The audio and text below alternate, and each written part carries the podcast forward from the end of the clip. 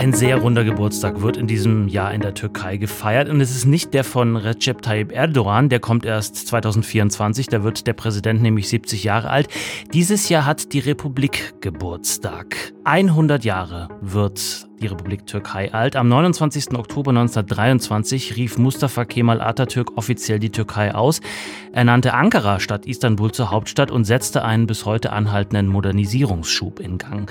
Über den wollen wir in dieser Folge des SWP-Podcasts sprechen und fragen, wie viel Dynamik steckt eigentlich noch in dieser Türkei nach 100 Jahren? Was sind die Schwächen, was sind aber auch die Stärken der Nummer 19 der führenden Industrienationen weltweit? Und wie verträgt sich das alles mit der Demokratie, die unter Präsident Erdogan nach Ansicht sehr vieler sehr gelitten hat. Das lassen wir uns heute erklären von Dr. Yashar Aydin und Dr. Jens Bastian. Beide forschen am CATS, am Zentrum für angewandte Türkei-Studien der SWP, das wiederum gefördert wird von der Stiftung Mercator und dem Auswärtigen Amt. Hallo Ihnen beiden. Guten Tag, danke für die Einladung. Guten Tag, danke für die Einladung. Und mein Name ist Dominik Schottner. Schön, dass Sie dabei sind.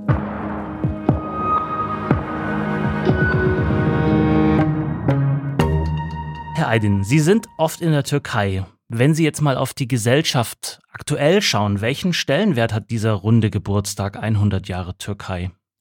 Es hat einen hohen Stellenwert. Der Tag der Republik, äh, der 29. Oktober, wurde bisher in der Türkei immer euphorisch äh, gefeiert. Äh, viele Menschen haben das Mausoleum von Atatürk besucht. Ich war vor zwei Jahren in Ankara und habe auch das Mausoleum besucht. Es war sehr gut besucht, voll, ein großes Fahnenmeer. Also die Türkei ähm, die Republik hat sich in der Türkei fest verankert. Insofern ist es sehr wichtig äh, für die Menschen in der Türkei, dass die Republik jetzt äh, ihr hundertstes Jubiläum feiert. Und es gibt in der Türkei auch keine antirepublikanische äh, Bewegung, äh, eine äh, monarchistische Bewegung gibt es nicht. Die Republik ist äh, fest verankert in der Bevölkerung. Auch in einer Zeit, wo die Inflation jetzt zwar wieder leicht rückläufig ist, aber insgesamt doch sehr hoch ist, ist das immer noch der Fall jetzt aktuell? Herr Bastian, Sie waren vor kurzem in der Türkei?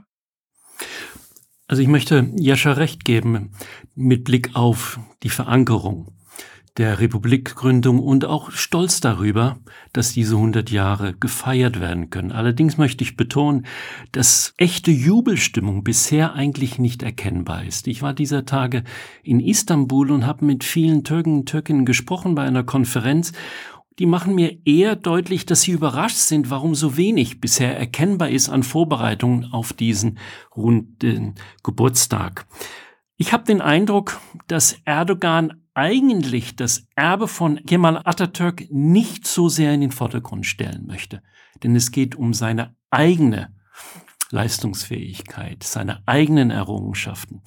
Hinzu kommt aus meiner Sicht, das dürfen wir nicht unterschätzen, die Alltags Alltagssorgen in Wirtschaft und Gesellschaft der Türkei. Sie sprachen es gerade an, Herr Schottner. Inflation, drückt auf Unternehmen, auf Bürger und Bürgerinnen.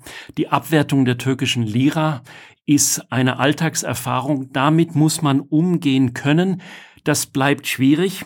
Und schließlich der autoritäre Charakter, der repressive Charakter dieses Staates unter Erdogan drückt auch auf eine Jubelstimmung. Die Aushöhlung von Institutionen, ob das nun Medien ist, sind, Gerichtsbarkeit oder auch der Rechnungshof, die Zentralbank, all das führt nicht unbedingt dazu, dass ein Großteil der türkischen Gesellschaft Anlass zum Feiern hat. Hm. Wir wollen natürlich noch auf die Leistungen, Errungenschaften, aber auch die Defizite von äh, der Türkei unter Erdogan eingehen. Gleich noch lassen Sie uns, Herr Aydin, ein bisschen nochmal zurückschauen. Nachdem Atatürk vor 100 Jahren die Republik ausgerufen hatte, hat er sozusagen als Programm vorgegeben, Leute, wir schauen nicht mehr nach Osten und orientieren uns da, sondern wir schauen jetzt Richtung Westen und orientieren uns an den Ländern, was die dort machen. Welche Folgen hatte das? Äh, dieses Ziel wurde auch tatsächlich erreicht. Äh, die Türkei hat sich in den zurückliegenden 100 Jahren von einer äh, rückständigen Agrargesellschaft zu einer modernen, dynamischen äh, Industrie- und äh, Dienstleistungswirtschaft entwickelt. Äh, die Türkei gehört zu den Top 20 Ländern weltweit. die Türkei ist in der kapitalistischen Moderne angekommen. Insofern ist es eine Erfolgsstory 100 Jahre Republik äh, Türkei. Äh, und äh, man darf auch nicht vergessen, dass die Türkei heute Teil von Europa ist. Das war ja das Ziel von Atatürk. Er wollte das Land äh, verwestlichen, modernisieren, den Anschluss an die westliche Zivilisation finden. Das ist der Türkei gelungen. Äh, um ein paar Beispiele zu geben. Ähm, Türkei ist äh, fest verankert im westlichen europäischen Wirtschaftssystem. Türkei ist Teil der Zollunion, weiterhin Beitrittskandidat für die Europäische Union und äh, nicht zu vergessen, in Europa leben über fünf Millionen Menschen mit Wurzeln in der Türkei. Das ist eine enge äh, Verstrickung, äh, Verflechtung auch auf der gesellschaftlichen Ebene. Das ist sehr wichtig und äh, man kann den Blick Richtung Westen, Richtung Europa äh, nicht verkennen. Auch in allen Strategiepapieren der Regierung, äh, sei es im Bereich der Energie, sei es in anderen äh, Bereichen, ist als Ziel vorgegeben, der weitere Anschluss an Europa, eine weitere wirtschaftliche Integration mit Europa. Wollte man vielleicht so eine Art Scharnier sein zwischen den beiden Ausrichtung Osten und Westen? Die Türkei hat immer eine Scharnierfunktion gehabt. Das darf man nicht äh, äh vergessen. Es gab Zeiten, wo diese Scharnierfunktion in den Hintergrund äh, geraten ist, vor allem in den ersten Jahren der Republik. Da wollte man äh, auf das Innere konzentrieren. Man wollte die Nation aufbauen, man wollte einen Nationalstaat aufbauen und äh, Strukturreformen durchführen. Und diese Strukturreformen waren ja der Grundstein für die äh, spätere Entwicklung. Und da hat man vielleicht bisschen äh, den Osten vernachlässigt, aber seit einigen Jahren ist die Türkei wieder im Osten, sei es im Nahen Osten, sei es in Zentralasien, sei es in Afrika äh, stark engagiert. Insofern kann man sagen, hat sich das auch bisschen ausgeglichen. Äh, hm. Wenn ich das noch ergänzen darf, diese Scharnierfunktion oder Brückenbildung der Türkei, das gehört zum Selbstverständnis von Wirtschaft und Gesellschaft und von den politischen Eliten unabhängig von ihrer politischen Einstellung. Hinzu kommt aus meiner Sicht, dass es Erdogan in den vergangenen Jahren gelungen ist, die Türkei als einen geostrategischen Akteur zu positionieren. Und da kommt wieder dieser Aspekt der Brückenbildung nach Europa, aber auch der Blick nach Asien, Eurasien mit ins Blickfeld. Das zeigt sich an Infrastrukturprojekten, das zeigt sich auch in der Art und Weise, wie die Türkei zum Beispiel heute im Südkaukasus, im östlichen Mittelmeer oder auch in seiner Vermittlerfunktion nach der russischen Invasion in der Ukraine, zum Beispiel beim Weizenabkommen versucht hat zu vermitteln oder auch wie sie sich heute positioniert in Afrika. Das Interessante dabei ist allerdings, dass die Türkei dies politisch, wirtschaftlich, diplomatisch unternimmt, aber zusätzlich auch militärisch. Rüstungsexportpolitik ist heute ein Teil der Außenwirtschaftspolitik der Türkei, sowohl nach Europa wie auch in andere Länder und Regionen nach Asien oder Afrika zum Beispiel. So wie Sie es beschreiben, ja. Herr Ergänzend dazu, äh, Türkei ist, nur, ist nicht nur Mitglied in der Zollunion, Türkei ist auch Mitglied in der Islamischen Konferenz, also stark eingebunden in muslimischen Ländern und auch Teil äh, der äh, Organisation äh, türkische Staaten. Äh, all das waren auch die Ziele von Kemal Atatürk. Für mhm. Kemal Atatürk war die Kommunikation zu den Türkvölkern sehr wichtig, aber aufgrund der Tatsache, dass man äh, erst die Reformen äh, äh machen musste, hat man sich äh, jetzt äh, in den ersten Jahren der Republik vielleicht nicht so stark äh, mit den Türkvölkern beschäftigt als äh, vielleicht jetzt. Ja. Sie sehen darin ja das Bestreben, dass die Türkei versucht, und aus meiner Sicht erfolgreich auf Sicht zu einer Art Logistikzentrum zu mhm. werden, zu einem zentralen Wirtschaftsstandort und auch Umschlagsstandort. Und das wird mit Projekten, Infrastrukturprojekten unterfüttert. Erst vor kurzem hat die Türkei zusammen mit dem Irak ein sogenanntes Entwicklungsprojekt angekündigt, Schiene und Hafeninfrastruktur miteinander zu verbinden, vom Persischen Golf in Südirak bis nach Mersin im westlichen Teil der Türkei. Und was führt dazu? Dass es am Ende eine Anbindung, eine Art Konnektivität Richtung Europa, auch Richtung Europäischer Union gibt, die Jascha betont hat. Ist die Türkei damit eine Großmacht oder ist sie eher noch auf dem Sprung dahin und ist momentan noch eine Mittelmacht eher, wie Sie es im Vorgespräch auch nannten? Es entspricht aus meiner Sicht dem Selbstverständnis der Türkei, dass sie sich geopolitisch positioniert, aber nicht als Großmacht. Dafür fehlen die Mittel, auch ein gewisses Art von Reputationskapital, das gilt es aufzubauen. Aber eines der interessanten Entwicklungen in der Diskussion über Geopolitik ist heute der Stellenwert und die Positionierung von sogenannten mittleren Mächten oder wie es im Englischen heißt, Middle Powers. Und hier ist die Türkei ein gutes Beispiel, wie es versucht, trotz bestehender Allianzen und deren Verpflichtungen, sich auch unabhängige Spielräume zu schaffen und diese dann auch in bestimmten Politikbereichen zu akzentuieren. Ich bin der Meinung, dass dies zum Beispiel in verschiedenen Regionen erkennbar ist. Wir erwähnten eben Südkaukasus. Nehmen wir jetzt zuletzt zum Beispiel den Konflikt um Nagorno-Karabach oder auch in der Rüstungsexportpolitik die Art und Weise, wie die Türkei sich hier positioniert in Afrika und in anderen Ländern. Das heißt, sie wird wahrgenommen als jemand, der Alternativen identifiziert, aber mit türkischen Charakteristika. Hm. Aber wird die Türkei auch als Wirtschaftsmacht wahrgenommen, Herr Aydin? Welche Branchen sind stark in der Türkei? Die Türkei hat tatsächlich äh, sehr starke äh, wettbewerbsfähige Sektoren, äh, allen voran die Automobilindustrie zum Beispiel. Türkei produziert über eine Million Automobile, 1,3 Millionen Fahrzeuge jährlich. Jetzt sogar auch ein Elektroauto, das erste E-Auto der Türkei, TOK, äh, für Europa zum Beispiel. Türkei exportiert äh, mehr Fahrzeuge in die Europäische Union als Japan zum Beispiel. Also Europäische Union ist ein Hauptabsatzmarkt für die äh, türkische Automobilindustrie und die türkischen Automobilhersteller und Zulieferer sind auch ein wesentlicher, wichtiger Bestandteil von europäischen, aber auch von deutschen Wertschöpfungs- und Lieferketten. Äh, Türkei exportiert auch sehr viele Automobilkomponenten. Wenn Sie in ein deutsches Auto einsteigen, BMW, Mercedes, dann sehen Sie, dass die Tachometer oder viele andere Komponenten aus der Türkei kommen. Das ist jetzt eine Branche. Gibt es noch andere Branchen? Es gibt auch andere Branchen. Also äh, Jens hat vorhin die Rüstungsindustrie äh, äh, genannt, äh, erwähnt. Äh, die Textilindustrie ist zum Beispiel sehr wichtig. Äh, die Baubranche ist sehr wichtig. Wenn man sich die Top 500 Unternehmer weltweit sich anguckt, dann stellt man fest, es gibt sehr viele zahlreiche türkische Unternehmer darin. Äh, die türkische Stahlindustrie ist sehr stark. Äh, Haushaltsgeräte zum Beispiel.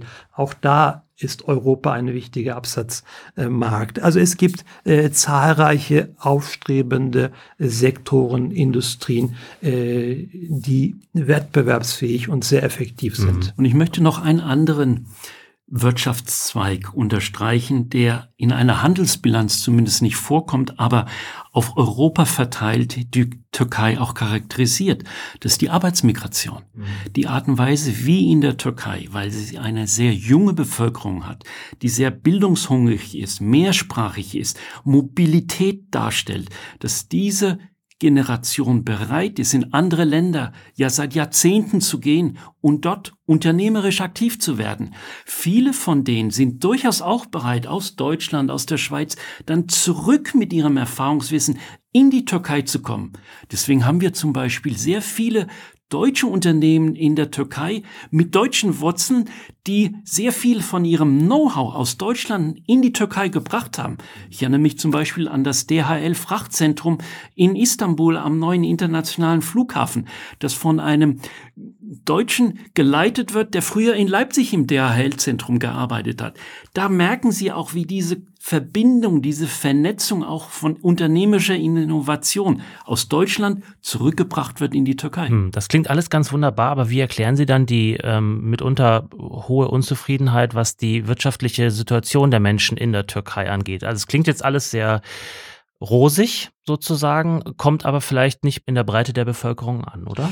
Das liegt zunächst einmal an den wirtschaftlichen Problemen, allen voran die Inflation. Türkei leidet unter einer hohen Inflationsrate. Äh, das hat mehrere Gründe. Das hat zum Beispiel den Grund, dass die türkische Regierung auf Wachstum großen Wert legt. Auch während der Corona-Zeit haben wir gesehen, man wollte nicht auf die Bremse drücken, man hat sozusagen Gas gegeben. Günstige Gas Kredite gegeben. ermöglicht. Günstige Kredite mhm. ermöglicht. Äh, günstige Kredite auch für Haushalte zum Beispiel. All das hat zu einem Werteverlust für die türkische Lira äh, geführt. Äh, die äh, der Werteverlust war auch ein Stück weit gewollt, weil man dadurch die türkischen Produkte verbilligen möchte. Äh, all das äh, hat dazu geführt, dass zum Beispiel der türkische Export expandiert hat. Aber äh, es ging auch damit eine gewisse, einen gewissen Wohlstandsverlust einher, weil wenn die Lira an Wert verliert, dann werden die Güter aus dem Ausland wie iPhones, MacBooks mhm. und so weiter und so fort oder die Reise nach Deutschland in andere europäische Staaten äh, teurer. Äh, der Wohlstandsverlust war auch für die Mittelschicht, deswegen diese Unzufriedenheit, hohe Inflation war eine weitere Folge und hohe Inflation äh, nagt auch an dem Einkommen am Wohlstand äh, und das führt zu Unzufriedenheit. Äh, ja. Es wäre ein Missverständnis, wenn der Eindruck entstünde, dass für viele Menschen in der Türkei und auch Unternehmen die Lage rosig ist so wie Jascha das gerade beschrieben hat, es gibt große wirtschaftliche Herausforderungen, die zum Teil geprägt sind, zum Beispiel durch Demografie, aber auch durch eine jahrelang fehlgeleitete Wirtschafts- und Finanzpolitik, zum Beispiel vor dem Hintergrund dessen, dass Präsident Erdogan niedrige Zinsen als Form der Inflationsbekämpfung angesehen hat, etwas, das im Grunde genommen gegen jeglichen ökonomischen Sachverstand läuft. Hier sind Korrekturbewegungen langsam erkennbar nach den Wahlen, die in der Türkei Mitte des Jahres stattgefunden haben. Diese werden dauern, weil sich die Inflation hineingefressen hat in Wirtschaft und Gesellschaft. Heute sind die Inflationserwartungen so hoch, dass viele Menschen heute gerade noch in etwas investieren, weil sie die Sorge haben, morgen kann ich es mir nicht mehr leisten. Das heißt, hier ist die Türkei in einer Situation, wo sie neben hausgemachten Problemen dann auch noch vor Herausforderungen steht, die zum Beispiel mit dem Erdbeben zu tun haben. Mhm. Im Süden, Anfang Teil 2023. des Landes. Anfang des Jahres im Februar an der Grenze zu Syrien. Das heißt, hier muss gleichzeitig neben Korrekturmaßnahmen auch noch ein enormer Aufwand betrieben werden, um die Erdbebenregion wieder aufzubauen. Das sind Herausforderungen, die belasten Wirtschaft und Gesellschaft auf Jahre. Das kann auch die Türkei nicht aus eigener Kraft leisten. Apropos hausgemacht, äh, ja, viele der Probleme äh, sind hausgemacht, aber nicht nur wirtschaftspolitisch. Auch politisch wurde da zum Beispiel Spannungen mit den USA hat zu einem äh, 2018 zu einem äh, Schock geführt, zu einem Währungsschock geführt, hat die türkische Lira massiv entwertet oder die äh, Verschlechterung der der äh, der Situation in der Türkei, äh, der, äh, die Aushebelung der Rechtsstaatlichkeit, da hat das Vertrauen in das Justizsystem eliminiert und das hat dazu geführt, dass auch viele Investoren sich zurückgezogen haben oder ihre Investitionsentscheidungen aufgeschoben haben. Also es ist auch politisch hausgemacht, viele äh, wirtschaftliche Probleme. Wir wollen gleich den Blick ein bisschen Richtung Europäische Union wenden. Mir ist noch eine Sache ähm, bei der Recherche aufgefallen. Es gibt eine Studie, die zu dem Ergebnis gekommen ist, dass die äh, türkische Politik in den 90er Jahren fast 200 Milliarden US-Dollar verschwendet hat. Nehmen wir an, das ist äh, korrekt so. Wo stünde die Türkei heute, wenn es solche Altlasten nicht gäbe?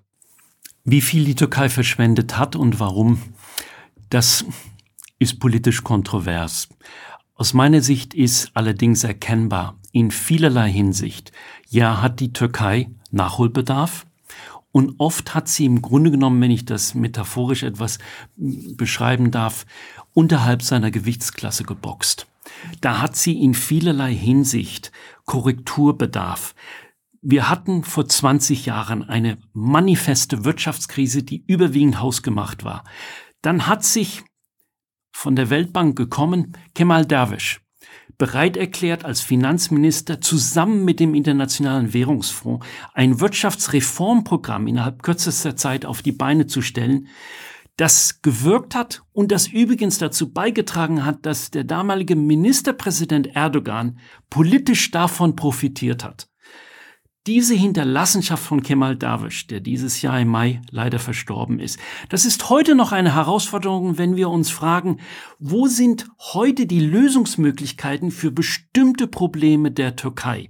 Wobei ich allerdings betonen möchte, wenn wir immer wieder von Krise und Türkei sprechen, die Türkei befindet sich heute nicht in einer Wirtschaftskrise. Im Vergleich zu vielen anderen Ländern in der G20 hat es ein Wirtschaftswachstum von drei Prozent und mehr. Allerdings hat es eine manifeste Leistungsbilanzkrise, eine Finanzkrise. Die kann man in den Griff kriegen, allerdings mit bestimmten Wendenpunkten, die politisch von Präsident Erdogan akzeptiert werden müssen. Mhm. Herr Eidin, Sie hatten, wenn ich kurz auf die EU kommen darf, ähm, Sie hatten die Beitrittsverhandlungen angesprochen. Seit 99 laufen die, sind mehr oder weniger auf Eis gelegt. Ein einziges Kapitel von 33, glaube ich, ist abgeschlossen. Die anderen sind sozusagen ausgesetzt. Ist das auch ein Bild das man benutzen könnte, um die Wirtschaftsbeziehungen von EU und Türkei zu beschreiben, auf Eis gelegt? Nein, die Wirtschaftsbeziehungen sind nicht aufs Eis gelegt. Äh, die Türkei ist äh, der größte, einer der größten Handelspartner äh, von Europa, aber auch von Deutschland. Die das Handelsvolumen zwischen Türkei und Europa liegt bei ungefähr 100 Milliarden, zwischen Deutschland und der Türkei über 40 Milliarden. Das ist enorme äh, äh, Summen. Äh, die, Hand, die Wirtschaftsbeziehungen sind, nichts, sind nicht aufs Eis gelegt, aber äh, die EU-Perspektive hat auch dazu geführt, dass viele ausländische Investoren in der Türkei investiert haben. Äh, Türkei war äh, das zukünftige Europaland und deswegen äh, kamen auch sehr viele äh, Investoren in die Türkei, Kapitaleinfluss. All das hat dazu geführt, dass die Türkei in den ersten äh, sechs, sieben Jahren äh, nach der Wirtschaftskrise von 2001 eine enorme Wirtschaftsleistung hinterlegt hat.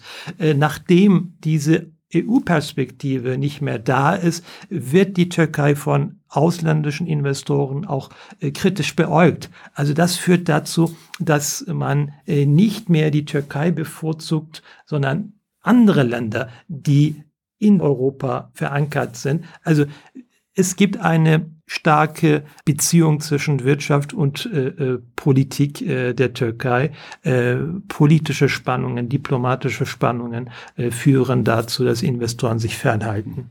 Sie sehen daran, Herr Schottner, dass die Beziehungen der Türkei zur EU sind politisch belastet. In der Tat, das macht das Europäische Parlament immer wieder deutlich.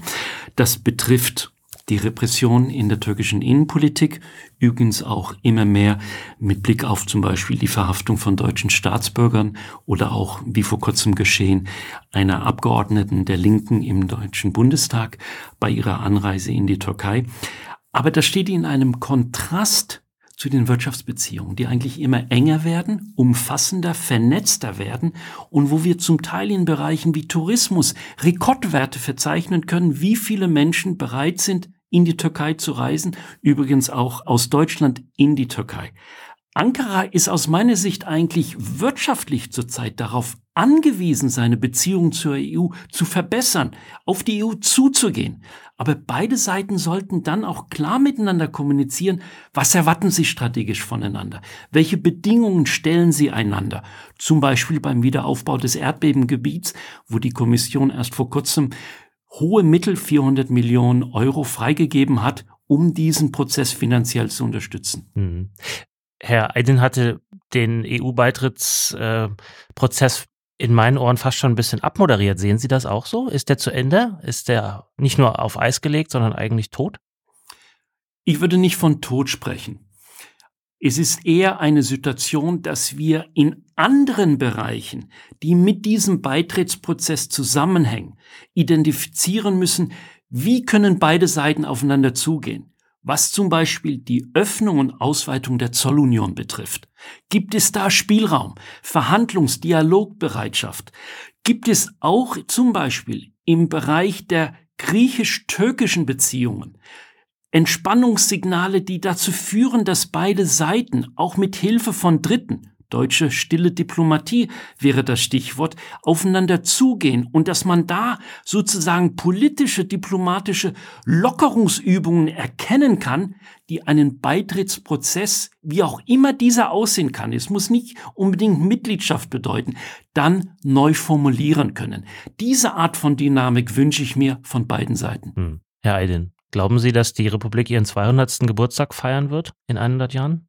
Ich sehe keinen Grund, warum das nicht der Fall sein sollte. Die türkische Republik hat sich fest verankert. Die Türkei äh, gehört zu den äh, Top 20 äh, Volkswirtschaften.